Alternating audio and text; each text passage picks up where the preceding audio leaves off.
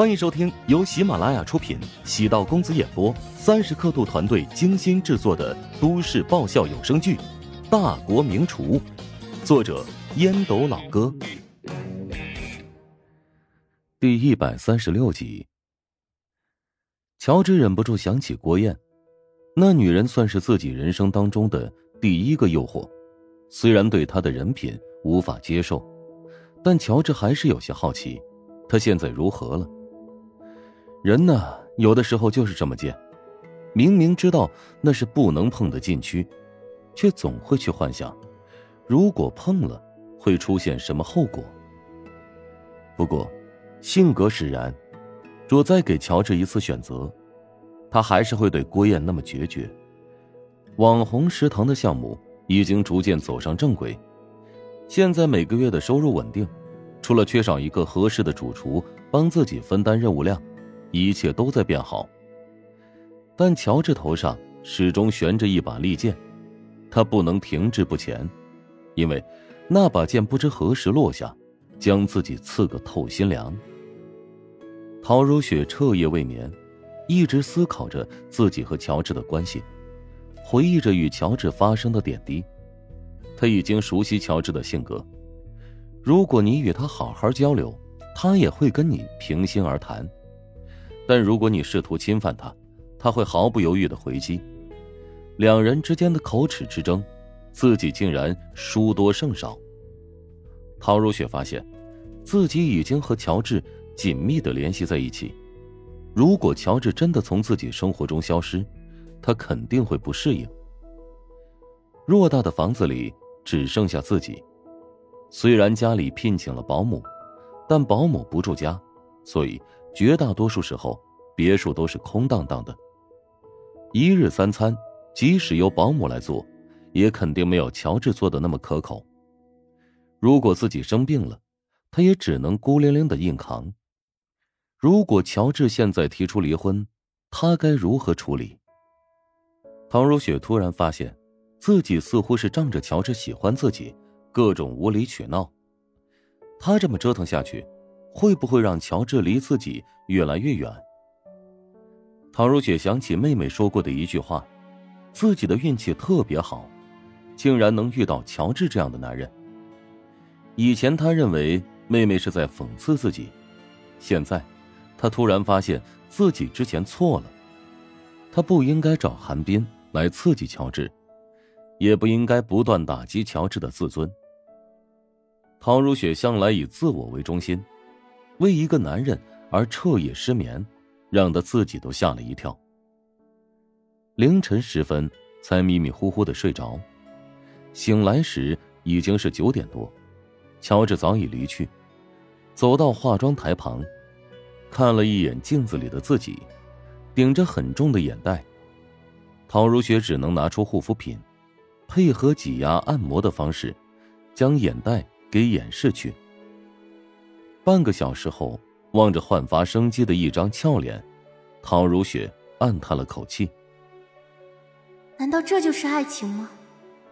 难怪说爱情其实一点都不美好，是万恶毒药。少部分时候甜蜜，大部分时候折磨的人发疯。乔治来到食堂，做了一番准备工作，便听见外面说。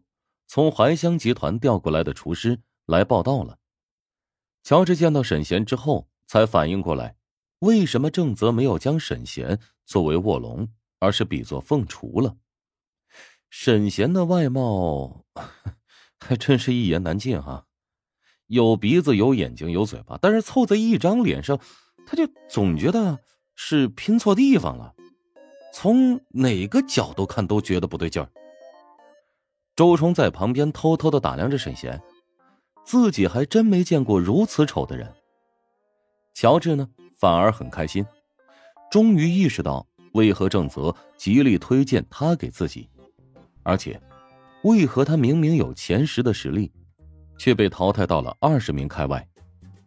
沈贤呢，不是那种比赛型的选手，因为他的外貌会让评委在印象分上打折扣。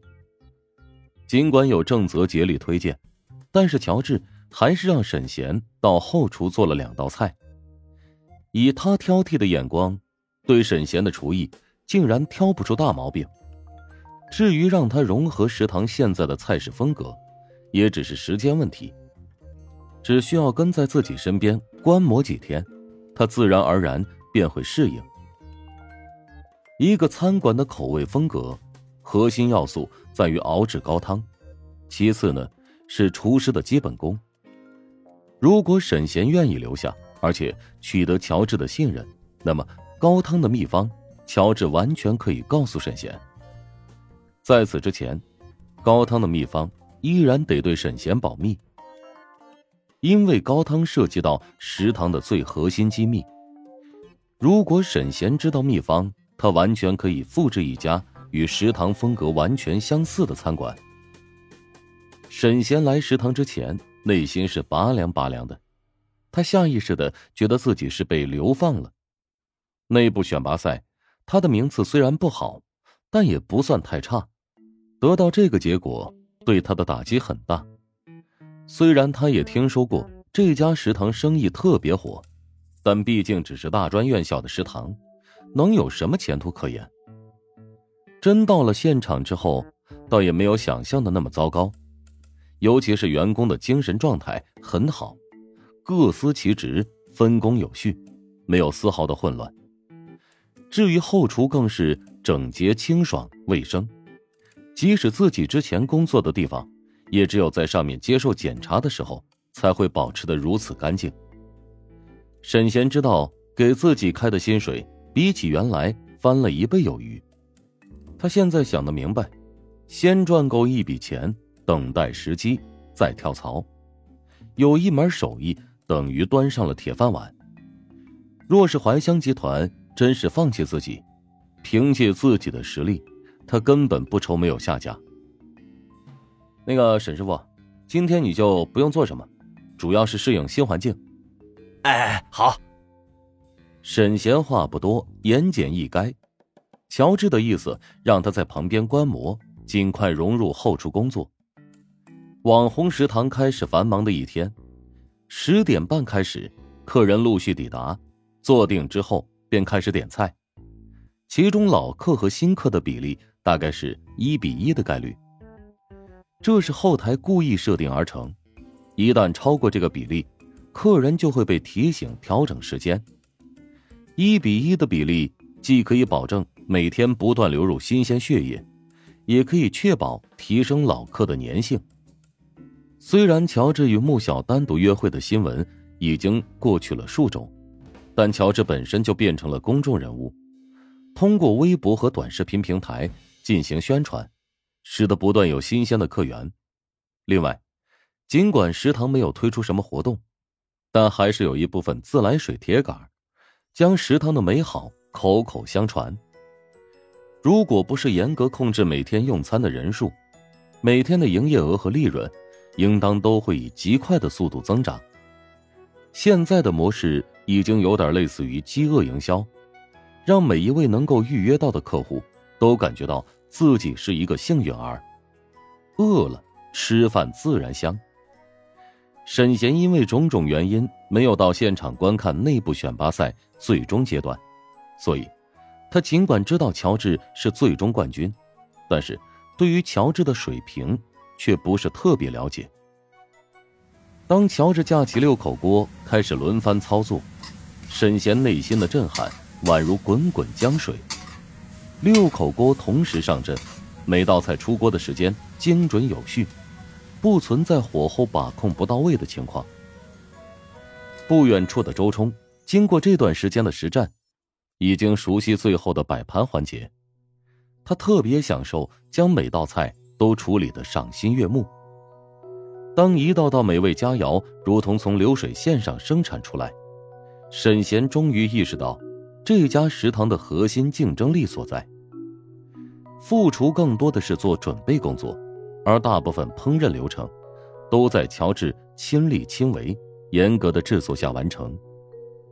乔治是绝对的灵魂，他一个人扛起了整个后厨，换做自己绝对没有办法承受如此高强度的负荷。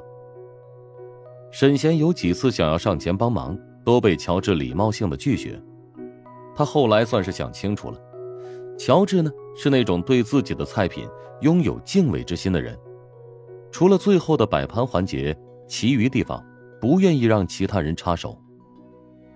沈贤找了个机会来到大厅，原本打算找个有剩菜的桌子，偷偷尝试一下口味，结果让他很失望和惊愕，因为几乎每一桌都是光盘行动，甚至连汤汁儿。